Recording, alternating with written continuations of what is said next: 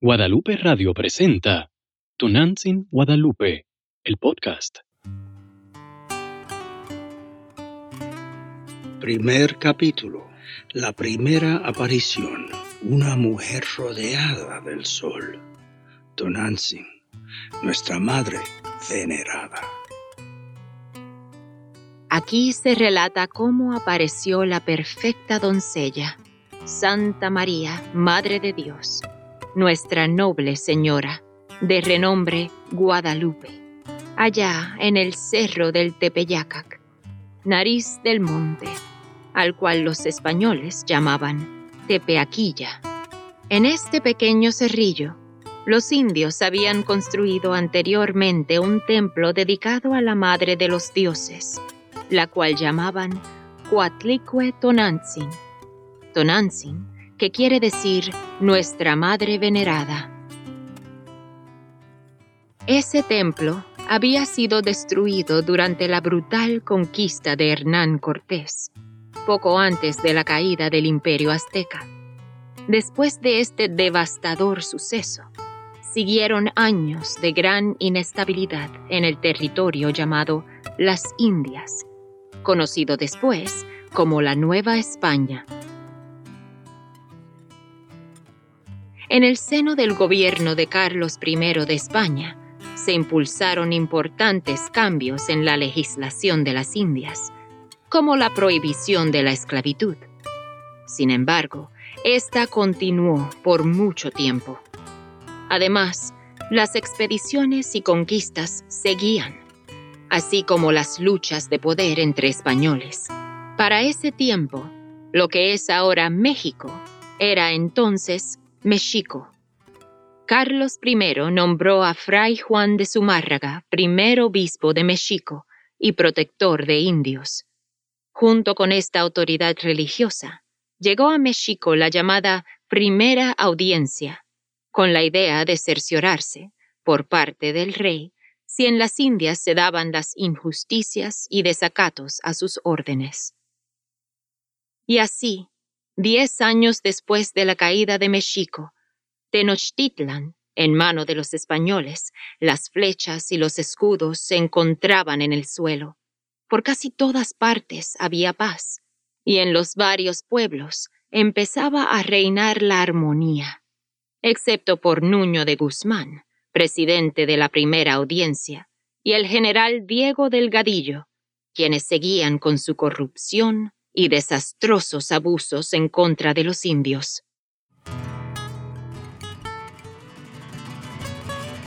Era un sábado 9 de diciembre de 1531, cuando Nuestra Señora, la madre del dador de la vida, y Palnemowani, dueño del cerca y del junto Tloquenahuaque, se mostró todavía muy de mañana a un hombre más igual, sencillo y humilde, de origen chichimeca, trabajador de la tierra, nacido hacia el año 1474 en el barrio de Tlayacac de la ciudad de Cuautitlán, que pertenecía al reino de Texcoco, imperio azteca.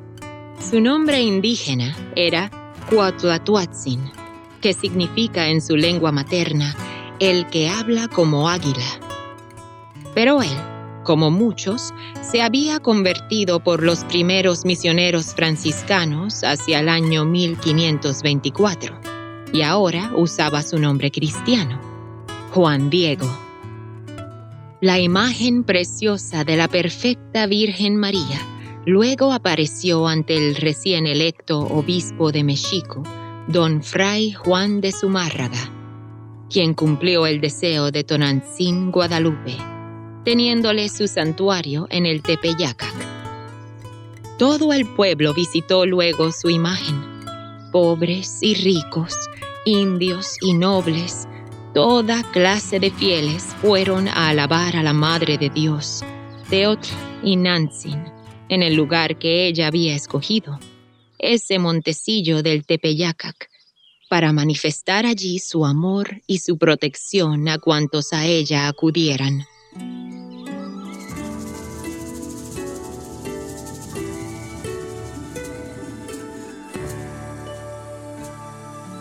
Juan Diego Cuautlatoatzin era un hombre de fe, considerado piadoso tanto por los religiosos como por los mismos habitantes de esas tierras. Ya tenía 57 años de edad y su mujer, María Lucía, había muerto dos años antes. Hacía un gran esfuerzo al trasladarse cada semana, saliendo muy temprano de Tulpetlac a. Era la madrugada del sábado 9 de diciembre de 1531, cuando Juan Diego, viniendo de Tulpetla rumbo a Tlatelolco para recibir los mandatos divinos, se detuvo de repente en el cerrito llamado Tepeyacac.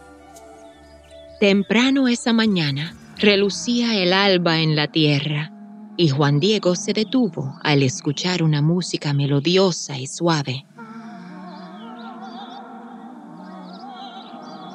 Los sonidos parecían cantos de variadas aves preciosas.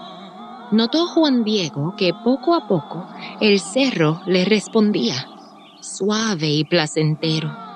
Sus cantos aventajaban a los del pájaro cascabel de Tzinitzcan y otros pajarillos que cantaban. Y Juan Diego se dijo, A Susanita Miki, estaré soñando. ¿Y es acaso merecimiento mío lo que escucho? Caniñanica, Caniñaninota. ¿Dónde estoy? ¿Dónde? ¿Dónde me veo?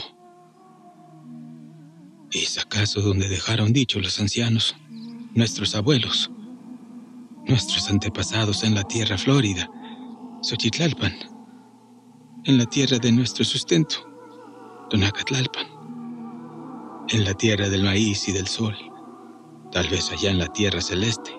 Ilhuicapan. Cuautlatoatzin siguió mirando hacia lo alto del cerrito, hacia donde sale el sol, hacia allá, no muy lejos de donde venía ese precioso canto celestial. Y cuando de pronto cesó el canto, cuando dejó de oírse, oyó que lo llamaban y entonces se sorprendió, pues oyó claramente su nombre. Una voz dulce y extraña lo llamaba de arriba del cerrito y le decía,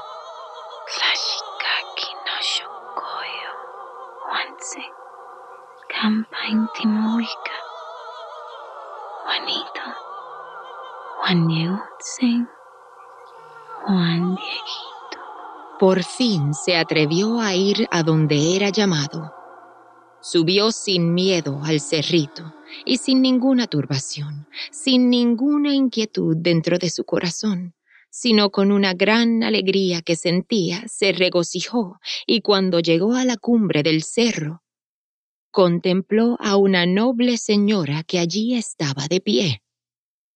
Ella lo llamó nuevamente para que fuera a su lado. Juansin, Juanito, Hijo mío a quien amo tiernamente, acércate. No tengas miedo. Cuando llegó a su presencia, admiró su grandeza, su perfección. Su vestido era como el sol resplandeciente y así brillaba.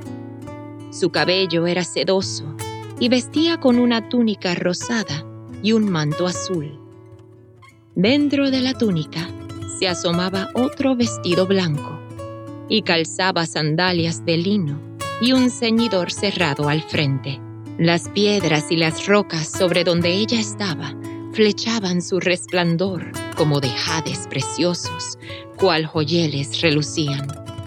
La tierra reverberaba, relumbraba, como resplandores del arco iris en la niebla, y los mezquites los nopales y las demás hierbas que allí crecen parecían como esmeraldas, como plumaje de quetzal, como turquesas aparecía su follaje y su tronco, y sus espinas, sus aguates, relucían como el oro. Delante de ella se inclinó, se postró, y mirándola escuchó su reverenciado aliento, sus palabras tan dulces, su voz tan clara como el agua, tan llena de amor y hablando en su mismo idioma, le dijo ella, Klashikaki no shokoyo, Juansin, Campa Intimahuica.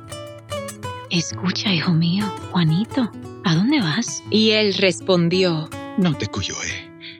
Siguapile. Noche por cine. Señora mía.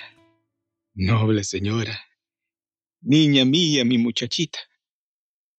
Voy a tu reverenciada casa de México, Tlatelolco. Voy a seguir las cosas divinas, las que nos entregan y nos enseñan los que son imagen del Señor, nuestros sacerdotes, delegados de nuestro Señor Jesucristo. y enseguida ella le descubrió su preciosa voluntad. Sábelo, que esté así tu corazón, hijo mío, el más pequeño. En verdad soy yo, tu madre querida, la perfecta en todo siempre, Virgen Santa María, Madre del Dios verdadero, dador de la vida y Palnemoani, creador de la gente, de Yokoyani, dueño de la cerca y del junto, Cloquenahuaque, dueño de los cielos, y Luicagua, dueño de la tierra, Tlalticpacue. Mucho quiero yo, mucho así lo deseo, que aquí me levanten mi casita sagrada, mi casa divina, donde lo mostraré, lo ensalzaré, lo haré patente, lo entregaré a las gentes, a Él, quien es todo mi amor, mi mirada compasiva, mi auxilio, mi protección, mi ayuda. Porque yo en verdad soy vuestra madre compasiva, tuya soy, y de todos los hombres y mujeres que en esta tierra vivís juntos, y también madre de todas las demás gentes, las que me aman, las que me buscan, los que confían en mí. Porque allí les escucharé su llanto, sus alegrías, su tristeza, sus penares, y allí yo remediaré todas sus varias necesidades, sus miserias, sus pesares, sus dolores. Y para que sea realidad lo que pienso, lo que es mi mirada compasiva, ve allá al palacio del obispo de México y le dirás como yo te envío, para que le muestres cómo mucho deseo que aquí me haga, me provea de una casa. Le dirás como yo te envío, para que me erija en este llano mi templo divino. Le contarás todo lo que viste, lo que oíste y lo que has admirado. Y ten por seguro que mucho te lo agradeceré y lo pagaré, que por ello te enriqueceré, te glorificaré, pues mucho mereces. Y yo, tu madre, tu noble señora, siempre doncella, te recompensaré por tu cansancio, por tu fatiga, por tu trabajo, por tu servicio, con que irás a cumplir lo que yo te envío. Ya escuchaste, hijo mío, mi aliento, mi palabra. Bella, hazlo con todo tu esfuerzo.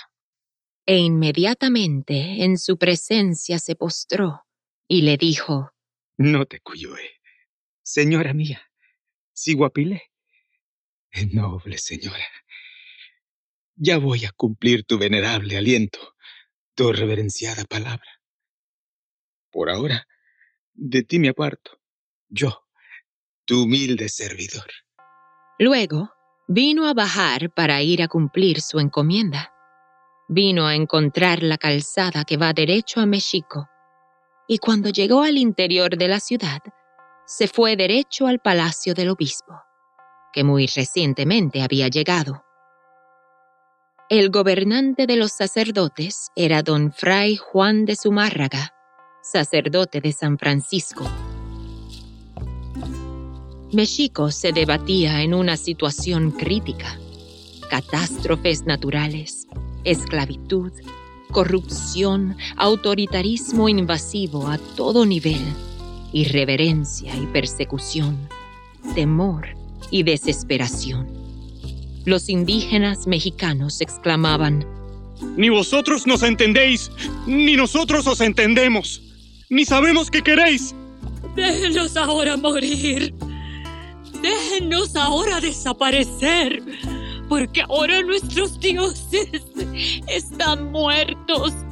Esta desoladora petición, extraída de la terrible realidad que se estaba viviendo en la naciente Nueva España, este tiempo tan crítico, ante el clamor de justicia y de vida, fue lo que hizo al obispo Zumárraga escribir al rey Carlos de España, diciendo, Si Dios no provee con remedio de su mano, está la tierra al punto de perderse totalmente. Los indígenas mexicanos, enfrentados a otra cultura y desposeídos de toda su antigua grandeza, habían perdido toda su razón de vivir. Además, el abuso, la violencia y corrupción de los tiranos Nuño de Guzmán, Diego Delgadillo y Juan Ortiz de Matienzo era bárbaro. Ellos eran parte de la administración de oidores que el rey de España había mandado a las Indias. El obispo seguía escribiendo al rey. Los jueces del Tribunal Supremo, con malsana avaricia, cometen toda suerte de abusos. Se reparten entre ellos a miles de indios, encadenan esclavos, venden la justicia, toman a nobles indígenas como rehenes para pedir luego un rescate y todo para acumular cada vez más riquezas. Cometen tales venganzas que ponen en sublevación a todo el país. En cuanto Juan Diego llegó al palacio del obispo, tocó la puerta y le abrió un fray. ¿Quién toca? ¿Quién es? Perdone, señor, pero aquí vengo para darle un mensaje al señor obispo. Necesito verlo. Pero hombre, vienes tan temprano. ¿No sabes qué hora es? Vengo aquí a hablarle al señor obispo para darle un recado muy importante. ¿Y de parte de quién? Es es una larga historia y el mensaje eh, el mensaje es privado y solo para el señor obispo. Pues entra y espera. Tendrás que aguantar un tanto, pues no tienes cita y el señor obispo está muy ocupado. Y pasaron las horas, y Juan Diego seguía esperando. Los criados y ayudantes no le prestaban atención, tal vez porque veían que era pobre y humilde, y no lo tomaban en serio. De vez en cuando, él oía unos pájaros cantando, y sonriendo, no perdía la fe. Luego de un largo rato, volvió el fray para decirle que por fin el obispo estaba listo para verlo. Bueno, el ilustrísimo y su traductor te esperan. Entra ahora. Pasa, pasa, ve. Gracias, padre. Le agradezco su ayuda. Y cuando entró, se arrodilló, se postró ante el señor obispo. Por lo avanzado de su edad, el buen vasco no llegó a aprender la lengua de los indios mexicas.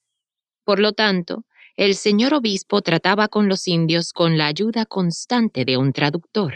Anda, hijo, di lo que quieres. Tengo que entregar este recado a su merced. ¿Se lo puede traducir? Claro que sí. Y Juan Diego les contó lo que había visto, todo lo que lo había maravillado, todo lo que había escuchado. Soy enviado por la noble señora del cielo, a quien vi y con quien hablé esta madrugada. Venía temprano esta mañana rumbo a Tlatelolco, cuando de pronto vi a una señora que estaba allí, de pie, y que me dijo que me acercara. Mucho me maravilló su grandeza, porque su vestidura era radiante, como el sol, y relumbraba la tierra como el arco iris. Y al hablarme con su voz tierna y suave me dijo: Irás al palacio del obispo y le dirás como yo te envío a manifestarle lo que mucho deseo. Que en este cerro me edifique una casita divina, un templo donde entregaré a las gentes todo mi amor. Allí, en verdad, oiré su llanto, su pesar, así yo enderezaré, remediaré todas sus necesidades, sus miserias, sus pesares. El obispo escuchó sin interrumpir, pero no le creyó, juzgando que era la imaginación de un pobre indio que quizá quería regresar a los antiguos cultos idolátricos. Hijo mío, Otra vez vendrás y más despacio te escucharé. Así desde el comienzo veré y pensaré que te ha traído, lo que es tu voluntad, lo que es tu deseo. Ve ahora, vuelve a tu casa que ya es tarde y descansa. Y el obispo, al salir Juan Diego del cuarto, le dijo al intérprete, Sin ti, ¿qué cuenta podré yo dar de quien no la entiendo, ni puedo realmente conocer su conciencia?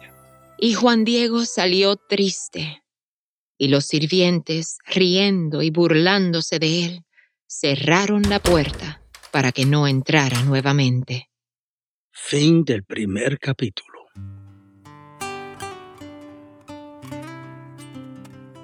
Tonantzin Guadalupe, el podcast, es una producción original de Guadalupe Radio, con la participación de asesor eclesial, Padre Roberto Figueroa, con la actuación especial de Sal López, Marixel Carrero, Almarí Guerra, Jesús Nebot, Efraín Figueroa, Juan Carlos Arvelo, Gloria Laino y Denise Blasor.